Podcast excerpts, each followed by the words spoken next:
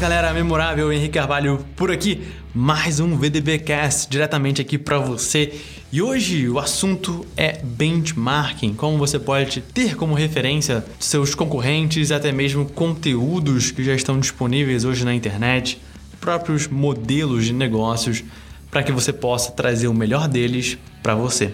Assim como também descartar não, que você acredita que não funciona tão bem assim nessa estratégia de comparação que você vai fazer. Então, vamos lá que benchmarking é o conteúdo de hoje. Benchmarking é conhecido por ser um processo de estudo e avaliação da concorrência, mas ele é muito mais do que isso. Benchmarking é a busca pelas melhores práticas e processos do mercado para você usar como comparação com aqueles que você aplica no seu próprio negócio. O objetivo principal de quem faz um benchmarking é descobrir como melhorar o desempenho continuamente, conhecendo, entendendo e adaptando aquilo que está sendo feito pelos outros. Mas isso não significa que essas inspirações viram apenas dos seus concorrentes. Aliás, ter acesso às reais informações dos seus concorrentes é a maneira mais difícil de fazer benchmarking. Não são todos que estão dispostos a dividir informações sobre os seus processos e os seus números, com medo de perder sua posição no mercado. Se a inspiração para a melhoria contínua não vem somente da concorrência, de onde mais ela pode vir então? Da sua própria empresa, de outras empresas com porte semelhante, porém não no mesmo mercado, do acordo entre empresas concorrentes que resolvem trocar informações, né, compartilhar esse conhecimento. O benchmark ele se preocupa muito mais em avaliar e comparar e, quem sabe, até criar uma terceira opção de melhoria, muito mais do que simplesmente copiar o que está dando certo para outros negócios. O foco está na melhor prática e não necessariamente nos melhores resultados. Existem quatro tipos de benchmarking. Número 1, um, benchmarking interno. Pode ser aplicado em empresas que possuem diversas unidades ou departamentos, podem servir de exemplo de comparação. Para as pequenas empresas, esse tipo de benchmarking pode não ser viável, já que não há muitas opções de comparação. Número 2, o benchmarking de processos. A comparação é feita entre processos similares, porém empresas diferentes, que inclusive vendem produtos e serviços distintos. Você pode avaliar o sistema de e-commerce de uma marca que vende cosméticos pela internet, enquanto a sua empresa vende doces saudáveis. O que importa aqui é como é feito. 3. O benchmarking genérico. A análise é de um aspecto mais amplo, como tecnologia, por exemplo. O foco está em descobrir como outras empresas aplicam a tecnologia e qual tipo utilizam,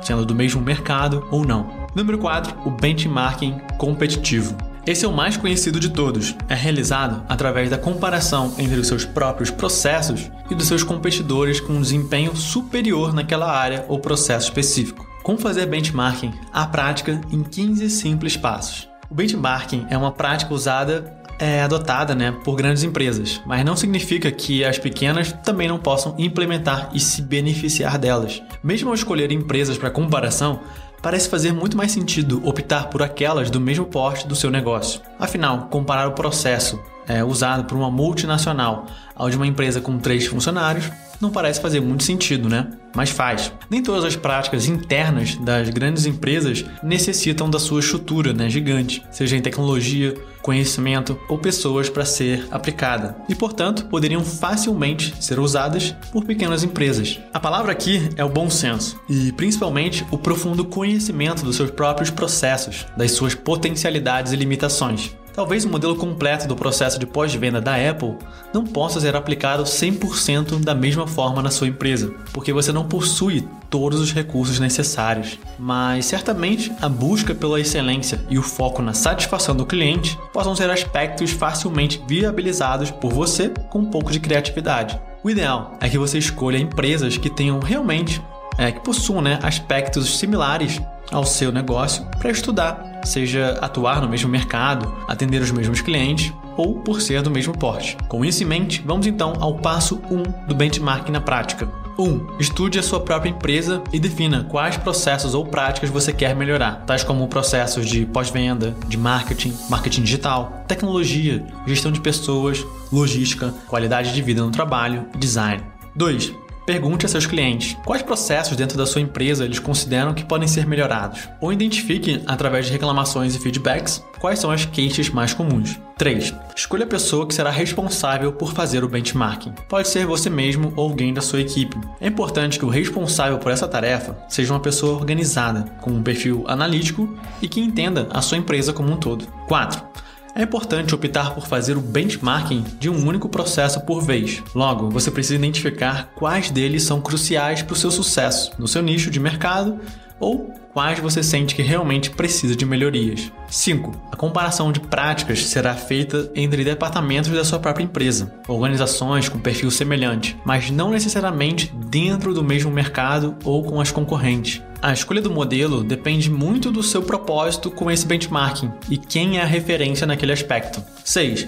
Dependendo da complexidade do processo escolhido, você pode analisar apenas uma empresa por vez. Escolha aquelas organizações que tenham algo em comum com o seu negócio, seja atuar no mercado B2B ou B2C, na estrutura ou nos objetivos. 7. Determine quais KPIs, né, quais as principais métricas a serem analisadas vão ser coletadas. Elas devem estar relacionadas à estratégia da sua empresa, às medidas financeiras e de qualidade, precisam ser simples de analisar e ensinar algo ao invés de apenas monitorar. 8 Identifique o gap de performance entre o seu negócio e dos modelos analisados no benchmarking. Quanto maior o gap, mais atenção o processo necessita. 9. Compare objetivos estratégicos. Você pode aprender quais estratégias estão funcionando melhor nas empresas avaliadas. Foque em métricas de qualidade versus eficiência. 10. Você está investindo nos mesmos aspectos que as empresas que você estudou? Por exemplo, seus concorrentes investem mais na aquisição de tráfego orgânico ou pago? Quantos funcionários, né, colaboradores elas têm? Mais ou menos que a sua empresa? Elas usam ferramentas pagas ou gratuitas? 11. Se for possível e as empresas escolhidas tiverem a mesma estrutura que o seu negócio, identifique onde você está gastando mais dinheiro ou tempo do que os seus concorrentes, seja pelo pagamento de ferramentas ou do aluguel de um espaço. Caso seus gastos sejam muito acima ou abaixo da média, vale a pena investigar o que pode estar causando essa disparidade. Você pode até descobrir novas formas de economizar. 12. O mesmo vale para margem de lucros. Se você conseguir esse tipo de informação, que é mais fácil obter de parceiros que atuam no mesmo mercado, essa é uma excelente medida para você entender se os seus esforços de produção, de vendas, estão sendo de fato eficientes em produzir lucro. 13. Avalie as métricas de atendimento do consumidor já que esse vem sendo um grande diferencial competitivo entre as empresas concorrentes, principalmente se os produtos e os serviços oferecidos são bem parecidos. 14. Crie um plano de ação para implementar as melhorias identificadas durante esse benchmarking. Afinal, você investiu tempo e às vezes até mesmo dinheiro para fazer essa comparação com o intuito né, de colocar algo relevante em prática no seu negócio. E número 15, o benchmarking não deve ser feito apenas uma única vez. Toda oportunidade de melhoria contínua deve ser aproveitada. E para isso, a cada vez que você sentir que pode aproveitar melhor o seu potencial, mas não sabe exatamente quanto, faça o benchmarking. Ao estudar a sua empresa e o mercado que você atua, que logicamente inclui a concorrência, você não só passa a conhecer melhor o seu cliente, como também pode descobrir ideias realmente interessantes e inovadoras que já estão dando resultados para as outras empresas. Não é necessário reinventar a roda para inovar, ainda mais se alguém já investiu e talvez errou para chegar às mesmas conclusões. Assim como você pode identificar forças e fraquezas dos seus concorrentes e, dessa forma, melhorar o seu posicionamento para vencer novos desafios. No entanto, o principal benefício do benchmarking é o conhecimento que ele traz da sua própria empresa. Ao descobrir os gaps de performance, você consegue identificar com clareza onde estão as suas fraquezas. Algumas pessoas até podem olhar desconfiadas né, para o benchmarking, parecer que você está apenas roubando ideias. Porém, a partir de algumas ideias, outras melhores podem surgir. Inovações implementadas em um setor podem ser adaptadas para outro, promovendo assim melhorias gerais, beneficiando inclusive as empresas que emprestaram seus conhecimentos. Se você fizer um bom trabalho, você vai ver que outras empresas e pessoas também vão usar o seu exemplo para fazer o benchmarking dos seus próprios negócios.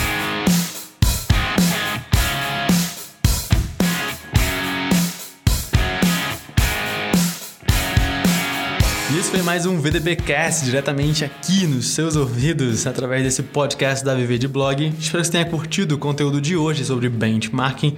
E fica ligado, fica ligada que futuramente a gente vai abordar os assuntos matriz BCG, KPI, ROI, mix de marketing, persona, geração de leads, entre vários outros. Obrigado aqui pela sua audiência e eu te vejo no próximo episódio. Tchau, tchau.